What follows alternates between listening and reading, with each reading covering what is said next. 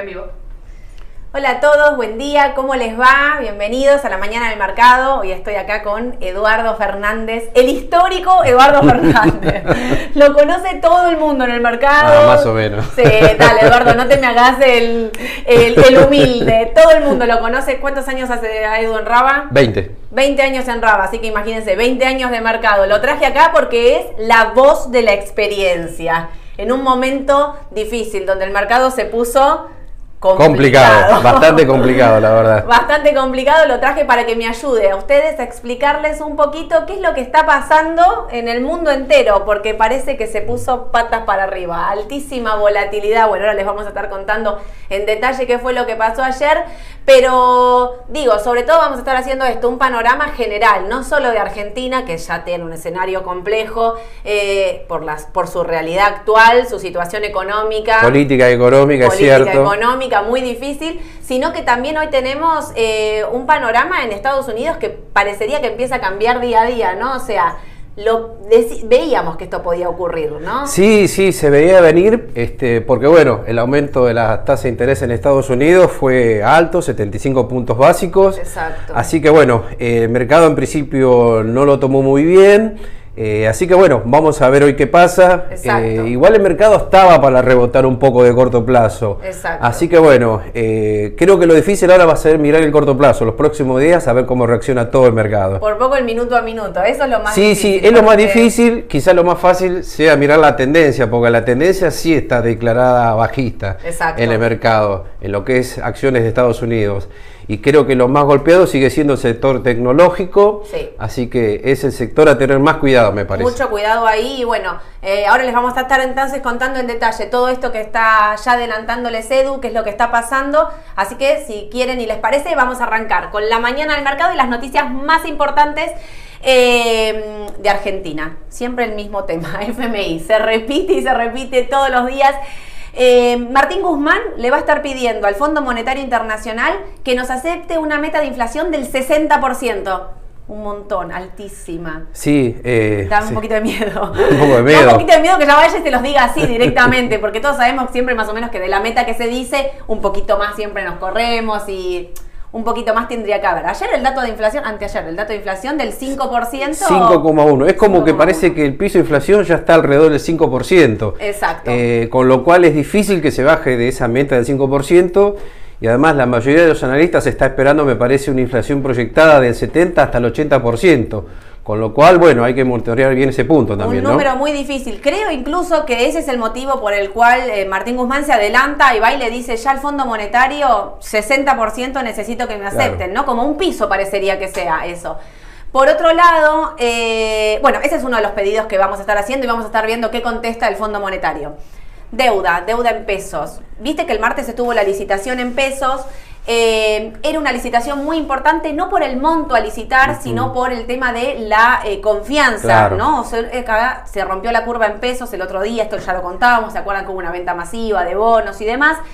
Martín Guzmán salía al mercado con estos cinco bonos, cinco letras, bonos y letras, era un poco un mix que hizo no era tanto el monto importante que se licitaba, sino la confianza, a ver si realmente podía, ¿no? Llegar y qué pasaba en el mercado. Licitó, licitó bien, recuperó todos esos pesos, digamos, no quedaron pesos circulantes.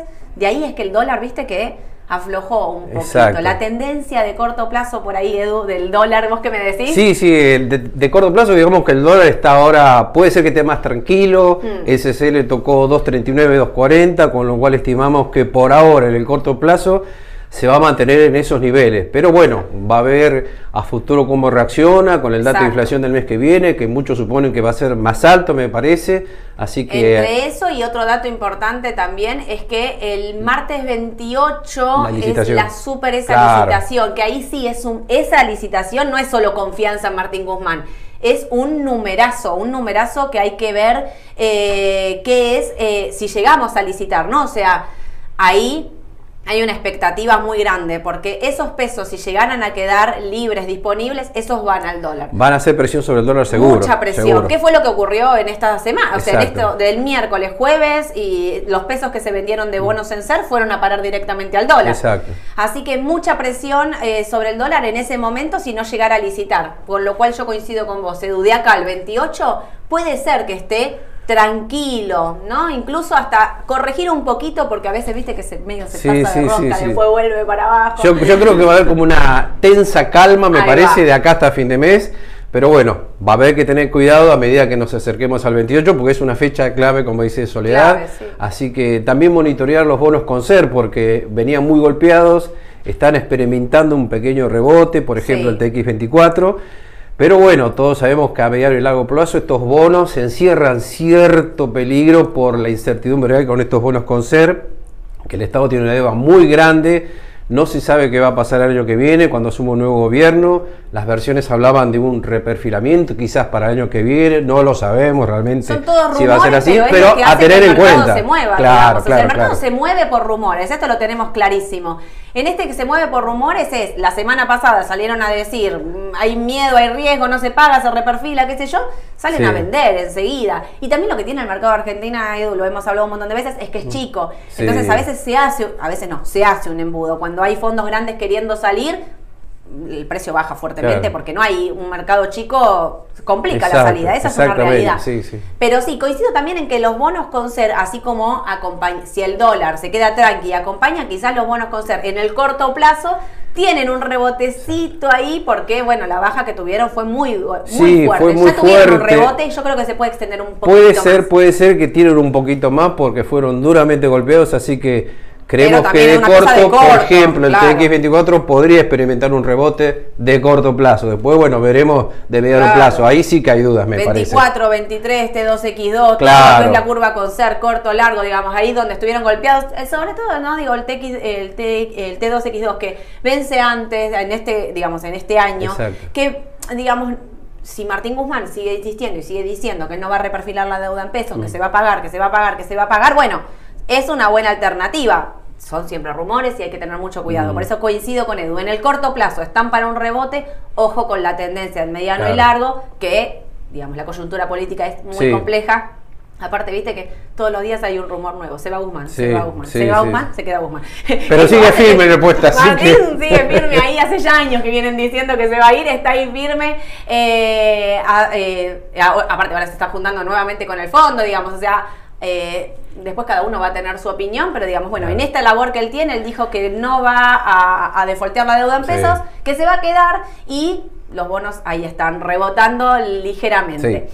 Eh, cepo, qué miedo, esa palabra es bastante fea, pero hay muchos rumores, eh, se estuvieron juntando en casa de gobierno, eh, jefe de gabinete, ministro de Economía, mm. presidente del Banco Central, eh, Pelle también estuvo mm. reunido con Alberto Fernández, porque se especula con que haya existe la posibilidad, dicen, de que se ponga más duro el tema del cepo. Salieron a aclarar varias veces que esto no implicaría eh, compras con tarjeta, que los 200 dólares, digo, como me parecería medio difícil decir poner más duro el cepo si ya nada más puedes comprar 200 dólares por mes. Eh, pero lo que sí están hablando es el tema de las importaciones puntualmente. Cuesta creer que, bueno, venga un cepo más duro, pero lo que se está hablando y los rumores están diciendo que podría venir un super cepo, ¿no? Sí. Y esto, bueno, porque cada vez hay menos dólares y, bueno, cada vez se restringe más la posibilidad de acceder a un dólar de 120, 125. Así que ahí podría haber novedades también en el corto plazo. Hay que ver, hay que estar muy atentos a esas noticias. El tema del cepo, entonces, como bien dice Edu, es sobre todo estaría afectando el tema de las importaciones.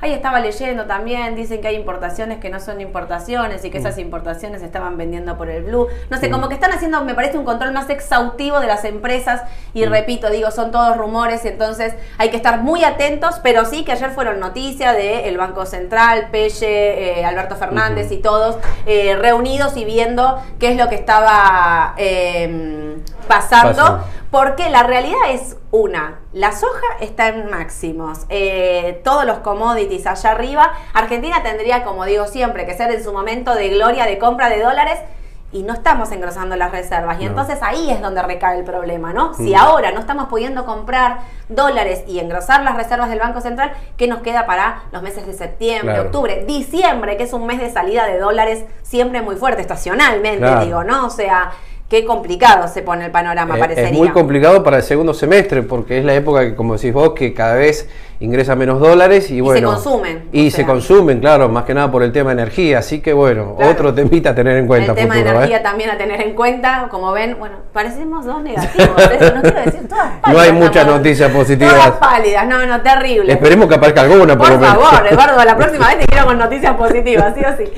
Eh, el tema del presupuesto que hoy va a estar saliendo por eh, DNU, van a estar mandando el presupuesto directamente leía eso, que va a estar saliendo por DNU automáticamente. Así que bueno, eh, solamente para que lo tengan presente que, por ese lado estábamos. Me voy ya ahora sí a Estados Unidos, el mundo en realidad. Las tasas del Tesoro de Estados Unidos estaban subiendo un poquito, acompañando la baja del mercado. También me voy a índices. Los índices principales de Estados Unidos hoy estaban bajando 1,5-2%, los tres, Standard Poor's, Dow Jones y eh, Nasdaq, el tecnológico. ¿Por qué? Bueno, por esto que contaba Edu, la Reserva Federal subió la tasa, 75 puntos, la, eh, la, suba de tasas más alta de los últimos 28 años. sí, exactamente, la más alta desde 1994. Ahí está, desde el 94 no había una suba de tasas tan alta. Eh, ayer el mercado volátil, a pleno, terminó positivo, terminó las tecnológicas allá arriba. A mí me parece que esta suba de tasas... Eh, estaba descontada en un cierto punto por el mercado, por eso la baja tan mm. fuerte de jueves, viernes y lunes. El martes ya se había quedado medio planchado, pero a la espera de las noticias. Em, yo creo que las tecnológicas ayer puntualmente rebotaron cuando el presidente de la Reserva Federal dijo que no esperemos una suba de 75 puntos todo el tiempo. O sea, como que era esta y quizás julio, pero después serían subas de 50 y 25 puntos y ahí el mercado rebotó. Claro, bueno, lo que pasa es que después empiezan todo el mundo a hacer las cuentas y a decir, mm. bueno, si subís la tasa a 75 puntos, eh, esto genera más desempleo, el desempleo genera recesión, estamos cada vez más cerca de una recesión en Estados Unidos. Hoy los índices están todos negativos por lo mismo que ayer subía. Eh. Quiero decirles esto, no hay una noticia nueva, es otra lectura del mismo dato de ayer. Exactamente. Puntualmente. Quizás lo positivo que podremos decir que de corto plazo los indicadores técnicos, por lo menos en el corto plazo, están preanunciando algún rebote técnico. Exacto. Eh, como suele suceder en toda tendencia negativa, siempre hay rebotes contratendenciales. Creemos que todavía existe la posibilidad que siga el rebote. Vamos a ver porque el mercado está muy volátil pero creo que hay que tener en cuenta que todos los índices, principalmente las tecnológicas, apuntan para abajo, por lo menos desde el análisis técnico, la media de 200 ruedas, nos está diciendo eso, ¿no? Exacto, sí, sí, es muy importante eso que está diciendo Edu, porque es realmente lo que lo que viene una tendencia ya, a ver, el Nasdaq bajó creo un 27%, si mal no recuerdo, en lo que está del año. O sea, es una tendencia bajista recontra definida. Lo que sí, como decíamos el otro día, hay rebotes contratendenciales, hay rebotes de corto plazo en el análisis técnico y esto es lo que creíamos que puede pasar. Termino de las noticias del día solamente con esto. Vino el dato de desempleo en Estados Unidos y vino más alto de lo esperado con respecto al anterior. Eh, esto quiere decir que hubo más solicitudes de desempleo, con lo cual confirmaría un poco también esto, ¿no? Más desempleo, eh, una recesión en Estados Unidos que aparentemente se vería cada vez más cerca. Estados Unidos no fue el único en subir la tasa, por eso puse bancos centrales. Eh, eh, Reino Unido estaba subiendo la tasa, Suiza estaba subiendo la tasa. Eh, el Banco Central Europeo ya salió a tomar, a salvar eh, con ayuda de rescate de bonos a Italia, España. Es que la inflación está pegando en todos los países del mundo, con lo cual todos los países están haciendo lo mismo, subir las tasas de referencia. Exactamente. Es algo que siempre sucedió a nivel Hoy histórico. Argentina también sube la tasa de referencia. probablemente suba la tasa, sí, sí, sí, sí. 200, puntos iba a Posiblemente la suban la tasa de interés. Si no mal no recuerdo, anunciaron eso también, suba de tasas para hoy. Así que, como dice Edu, esto también tiene que ver, es un rebote automático de las medidas tomadas durante la pandemia. ¿Qué pasó durante la pandemia? El mundo se cerró. ¿Y qué salieron a hacer los bancos centrales? Imprimir moneda, dólares, euro, billete, imprimieron por todos lados. Esto hace que genera inflación. O sea, lo vimos, Claro. nosotros acá lo vemos, digamos, automáticamente cada vez que, que el Banco Central eh, imprime, digamos, acá hay un rebote de la inflación automático. Bueno, esto está pasando en todo el mundo. Hay un problema también que es si todos están subiendo la tasa y el mundo Claro. entra en recesión, el consumo, el desempleo, digamos, Todo se ve afectado. todo se ve afectado. Así que, qué negativa que estoy, Edu, pero para, me voy a cambiar de pantalla porque quiero al menos algo verde, quiero mostrarles. Vieron que el otro día estuvimos, eh, eh, el martes con Ayelen, estuvimos hablando de empresas eh, que nosotros creíamos por análisis técnico que podían tener un rebote de corto plazo. Mm. Y eh, empiezo diciendo esto que decía Edu, miren, AMD, Amazon, o sea, bien tecnológicas, miren lo que habían bajado, esto es lo que subieron hasta ayer. ¿Sí? Nosotros creíamos que el rebote podía ser más largo, Sí, un, sí. un poco más, más profundo. La realidad es que ayer se vio fuerte, esto es lo que subieron, hoy estamos para abajo, quiero decir. Por eso el otro día habíamos dicho y repetimos y volvemos a repetir hoy, apliquen el stop, digamos. El que opera de corto plazo por AT tiene que aplicar el stop, porque si la noticia tiene una lectura negativa, ayer fue positiva, Claro. hoy negativa, tenés que salir, porque la tendencia, Edu lo dijo varias veces, es bajista. Hija. Ojo con esto igual, ahora está negativo, viste que la volatilidad Sí. está a pleno. Empezamos negativo, muchas veces empezamos así Sí. y terminamos Podría positivo. terminar hoy positivo o mañana, O no, mañana, no lo sabemos eso. Nosotros igual pensamos que de corto plazo tendría que haber un rebote en, por lo que están dando los indicadores técnicos. Ahora, si el mercado hace una mala lectura, puede ser que corrijamos. Por eso, Sí. no se queden comprados con estos papeles, ¿sí? A veces pasa que uno eh, compra para un rebote, el Claro. rebote no sale, hay que aplicar el stop. No hay que quedarse esperando Mm. de, bueno, ya va a rebotar, bueno, ya va a rebotar. No, comprar con una, eh, con una conducta, digamos, Claro. ¿no? O sea, si no salió lo que yo creo que va a pasar, vendo y me- el mercado siempre Claro, va 100% líquido, no hay que comprar todo en un papel, No, por ejemplo, Amazon. no, para hay que comprar un 5, un 10%, no más de un 20%, porque lo, lo que uno está viendo es un rebote nada más. Claro. No puede apestar todo el capital, me parece. Eso no es hecho, bueno. obvio, una pequeña parte, una me parece. pequeña parte en diversificar y Claro. siempre nosotros en esta tendencia bajista sostenemos que hay que tener liquidez en las carteras porque esto no se terminó, porque hay que ver hasta dónde llegan, porque los índices habían subido un montón y entonces la Ah. corrección puede ser profunda todavía. Sí. Muchos analistas dicen que todavía lo peor no lo vimos ni cerca, que la, Sí. la corrección va a ser muy dura y entonces lo que vamos a ver es que estos índices digamos, si bajaron esto, pueden bajar todavía muchísimo más, con lo cual hay que tener cuidado, por esto repito, no quedarse comprados, Claro. tener liquidez y bien dijo Edu, no acumular todo de un solo papel, Claro. eh, diversificar. Hago una llamado de atención al XLE, que es el ETF de energía, que terminó negativo, que hoy sigue bajando. Esto tiene que ver con que vinieron los barriles de petróleo, vinieron, hay como más stock del estimado, y bueno, si encima eso, ¿te acordás que Arabia Saudita había dicho que iba a incrementar la posición de petróleo? sí. Hace que el crudo Sí. eh, baje un poquito. Eh, a ver, los commodities siguen subiendo y quién te dice que eso también no es una oportunidad Sí, de sí. compra para Lo mismo que la querían soja. entrar. La soja es otra posibilidad también, que posiblemente siga subiendo. Exactamente, sí, porque el conflicto de la guerra es real. y Es lo esto que viene no- impulsando a la mayoría de los commodities, principalmente lo que es energía y granos, ¿no? Exacto. Tenemos el petróleo y después por otro lado la soja. Así que son Clarísimo. dos commodities para tener en cuenta y mirarlos. Exacto. A esto también le sumamos los papeles que habíamos hablado el otro día, recuerden para los, los papeles defensivos, salud, eh, Coca-Cola, eh, consumo básico, Mm. Claro. eh, todos esos papeles que son altamente defensivos en momentos donde el Claro. mercado... a, eh, a diferencia de las tecnológicas que son va, las que están con punto. neta presión bajista y hay papeles que podemos considerar más conservadores como, bueno, Coca-Cola, ¿no? Exacto. Eh, contesto ahora un par de preguntitas y le voy a hacer algunas preguntitas a Edu. no tengas miedo, Edu, no tengas miedo. Eh, ¿Cómo afecta la licitación de fin de mes al rebote de los bonos SER? Bueno, esto es un poco lo que estábamos hablando antes. Eh, atentis a esa licitación, Edu Sí. lo dijo, ¿ves un rebote? Sí, sí, vemos un rebote en los bonos con ser. eh, por ejemplo, De citamos el plazo. caso de TX24 de corto plazo y atentos a esa fecha, que esa fecha Clave. es clave, ¿no? Clave, clave. Eh, es, es más, Claro, para lo diría, que pase con el dólar, sobre todo, que el bono que claro, mirarlo son dos variables que hay que ir monitoreando. Directamente, hay que mirarlas directamente.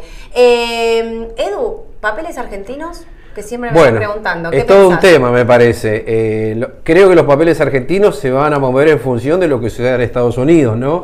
Así que mm, hay que tener en cuenta eso y bueno, también en el ámbito local, también posiblemente tengamos noticias que pueden impactar en muchos papeles. Igualmente vemos que varios ADR, por ejemplo, Banco Macro, mm. venía de los 17 dólares bajando, llegó a 12 y me parece que en esos niveles luce atractivo quizás para un rebote. Exacto. Tengamos presente que los balances vinieron bien de los bancos, principalmente el Banco Macro, el primer trimestre cerró a marzo y que además está pagando dividendos en efectivo. la mitad ya lo pagó y la otra mitad lo va a pagar a partir de julio en seis cuotas iguales y consecutivas. Así que un poco el atractivo que ofrece Banco Macro para el corto plazo. Por sobre los otros, digamos. Claro, en este momento por sobre Galicia, ponele, Exactamente, es un poco más atractivo ese banco, sí, sí, sí. Me parece que Banco Macro en este momento tiene ese plus, digamos, porque los bancos se mueven más o menos todos muy parecidos, más con buenos balances y demás. De los bancos es como que el que luce mucho más atractivo respecto a Galicia, francés, por ejemplo, o mismo Superville, ¿no? Sí, bueno, Superville pero mucho más volátil. Sí, eh, sí, un mercado más chico, además, sí, más volátil, sí. Otro tipo de banco, sí. Y mm, Edu, IPF, ¿qué pensás? IPF también. IPF, bueno, fue muy golpeada. El ADR llegó a valer hace una semana 5 dólares con 40. Sí. Ahora lo tenemos entre 3.80 y 3.70 aproximadamente tiene un soporte bastante interesante ahí los últimos meses. Cada vez, claro, cada vez que llegó a ese nivel siempre rebotó. Vamos a ver ahora qué sucede técnicamente está para rebotar de corto plazo. Sí. Es otra posibilidad también para ir mirándolo a este papel. Estados Unidos, la verdad es que manda, pero Argentina, mm. que se acopla, si Estados Unidos baja, Argentina no va a desarbitrarse. Pero quiero decir una cosa, Argentina en un punto con todo lo que ya bajó, lo que en la condición en la que estamos, recordemos que los mercados se adelantan, que nosotros el año que viene tenemos elecciones, digo, y todo este movimiento político que hay en Argentina también mueve las acciones, ¿no? O sea, me parece que no podemos, a ver, no, no, estoy diciendo que no va a bajar más, obviamente que puede bajar más y esto no, mm. lo sabemos ni siquiera nosotros qué va a ocurrir con el mercado, pero sí de entender esto de que la posibilidad de que ya tiene descontada una baja enorme Argentina, porque estuvo bajando estos últimos dos años mientras el mercado de Estados Unidos subía, Argentina bajaba. Claro, porque si vos lo miras del 2018, en dólares el Merval valía 1.800 dólares y hoy lo tenemos debajo de los 400 dólares, con lo cual me parece gran parte la baja ya la hizo el mercado. Le puede quedar algo más, pero me parece no mucho. o sea que para que el que entra ahora me parece que es una oportunidad interesante para el mediano plazo, más teniendo en cuenta que el año que viene hay elecciones y los mercados si vislumbran que hay algún cambio de política económica o un nuevo gobierno, bueno, el potencial puede ser muy alto. Muy alto. Sí, por eso yo Argentina lo vería más que para el corto plazo, lo vería para el que compra para el mediano largo. Claro, exactamente. O sea, bueno, vino IPF y la miro dentro de un año. O sea, compro macro y la miro dentro de un año. Edu, me está todo el mundo hablando de comercial. ¿Qué pasa con comercial del plata? Mira, pasa algo extraño porque vos lo ves y decís es un papel que mucha gente no lo quiere ver, dicen que es volátil, que no conoce mucho la empresa. Sí. Pero si uno lo mira técnicamente, el papel está bastante bien. Sí. Viene metiendo mucho volumen. El primer trimestre fue muy bueno, se espera que presente números superiores ahora en el segundo. Y lo que llama la atención que cruzó los 10 pesos, algo que parecía imposible y con mucho volumen. Claro. No sabemos qué pasa, pero bueno, es un papel a mirar por las dudas. Exacto, a mirar y por el ATEA, y Edu lo está diciendo, cortando los 10 pesos, empiezan a decir que es una posibilidad. Es una posibilidad porque a partir de ahí empezó a aparecer el volumen. Exacto, con mucho volumen en el mercado, que en un papel, en este papel es clave el volumen, porque si no comercial del plata, digo, comercial del plata no tiene No suele tener, claro, y no suele tener un volumen importante. Generalmente están operando opciones y haciendo tasa, digamos, con comercial del plata, ¿no? Entonces más bien les conviene que se mueva entre un rango de precio acotado. Pero bueno, acá estamos viendo que vieron que empiezan a buscar la perlita. claro, por ahí como no tiene ADR o como algunos ven que el valor del libro se eh, es, alto respecto a su cotización, lo ven como algo atractivo. La cuestión es que ¿eh? está firme el papel. Yo diría monitorearlo, mirarlo, porque se puede hacer algo ahí también. Todos hablando sí, sí, sé que muchas páginas están nombrando a Come, bueno, por algo Twitter, será. Twitter están todos, Twitter más leyendo Twitter y te vas dando cuenta de qué está hablando todo el resto del mercado. Eh, ¿Qué va a pasar con los fondos comunes de inversión cuyo colateral son bonos SER? Bueno, el tema de los fondos comunes de inversión hay que tener mucho cuidado. Recordamos lo que pasó allá por eh, las PASO 2019, sí, 2019 cuando fueron las PASO, que hubo esta caída del mercado, 50%, que los fondos comunes de inversión sufrieron un montón, porque se acuerdan que en ese momento se reperfiló la deuda en pesos, se reperfilaron las LEVAC. Los fondos comunes dejaron de pagar, después perdieron suscripciones, no dejaban hacer rescates y demás. Eh, Hoy en día la política de fondos comunes cambió, no solo tienen eh, letras, sino que tienen bonos, pero también tienen cauciones. Y esto es como para menguar un poco en el caso que llegara a haber una caída. ¿Por qué menciono las cauciones? Las cauciones bursátiles las menciono porque es un instrumento el más seguro del mercado. Te digo, Edu, pasó todas. Sí, pasó la crisis del 2001, pasó por la crisis del 2001, pasó la hiperinflación, pasó todo. ¿Por qué las cauciones bursátiles son tan seguras? Porque son eh, es un mercado garantizado, hay, hay, garantías que se pueden ejecutar. Cuando el mercado en el 2019 se cayó, las cauciones siguieron funcionando y fue lo que le dio liquidez al mercado. Bueno, hoy los fondos comunes de inversión tienen cauciones, tienen alrededor de un 20% más o menos de sus portfolios lo tienen puesto ahí. Digo, estoy hablando de los que son los fondos comunes, no los money market, sino que estoy hablando puntualmente de los que son que ajustan por ser. Eh, el tema de los bonos SER aplica para todos, aplica para el minorista y aplica para el fondo común de inversión. Si hay un riesgo de un reperfilamiento, un no pago, lo que sea, va a perjudicar también a, los bonos y a los fondos comunes, digo, o sea, si se caen los bonos, se cae el rendimiento del fondo y esto es inevitable. Por eso nosotros decimos no solo conocer el instrumento en el que estás invirtiendo, sino también, bueno, ver si uno no quiere correr ese riesgo. Eh, ¿Qué, puedo hacer? Muchos me hablaron del plazo fijo en uvas y me lo mencionaron. Es una realidad que no tenés este vaivén del mercado sub y baja, pero la contracara de eso es que tenés que tener tu plata 90 días congelado. Exactamente. Y bueno, estamos hablando acá de que el 28 va a ser un día clave en lo que puede pasar en el mercado. Así que. En Argentina 90 días parece que es mucho tiempo, así que. Nosotros 90 días subimos, pero parece bueno. largo plazo en Argentina. Larguísimo. eh, escúchenme, me preguntan inversión en commodities, oro, energía, vos, eh, bonos, Estados Unidos, tasa flotante.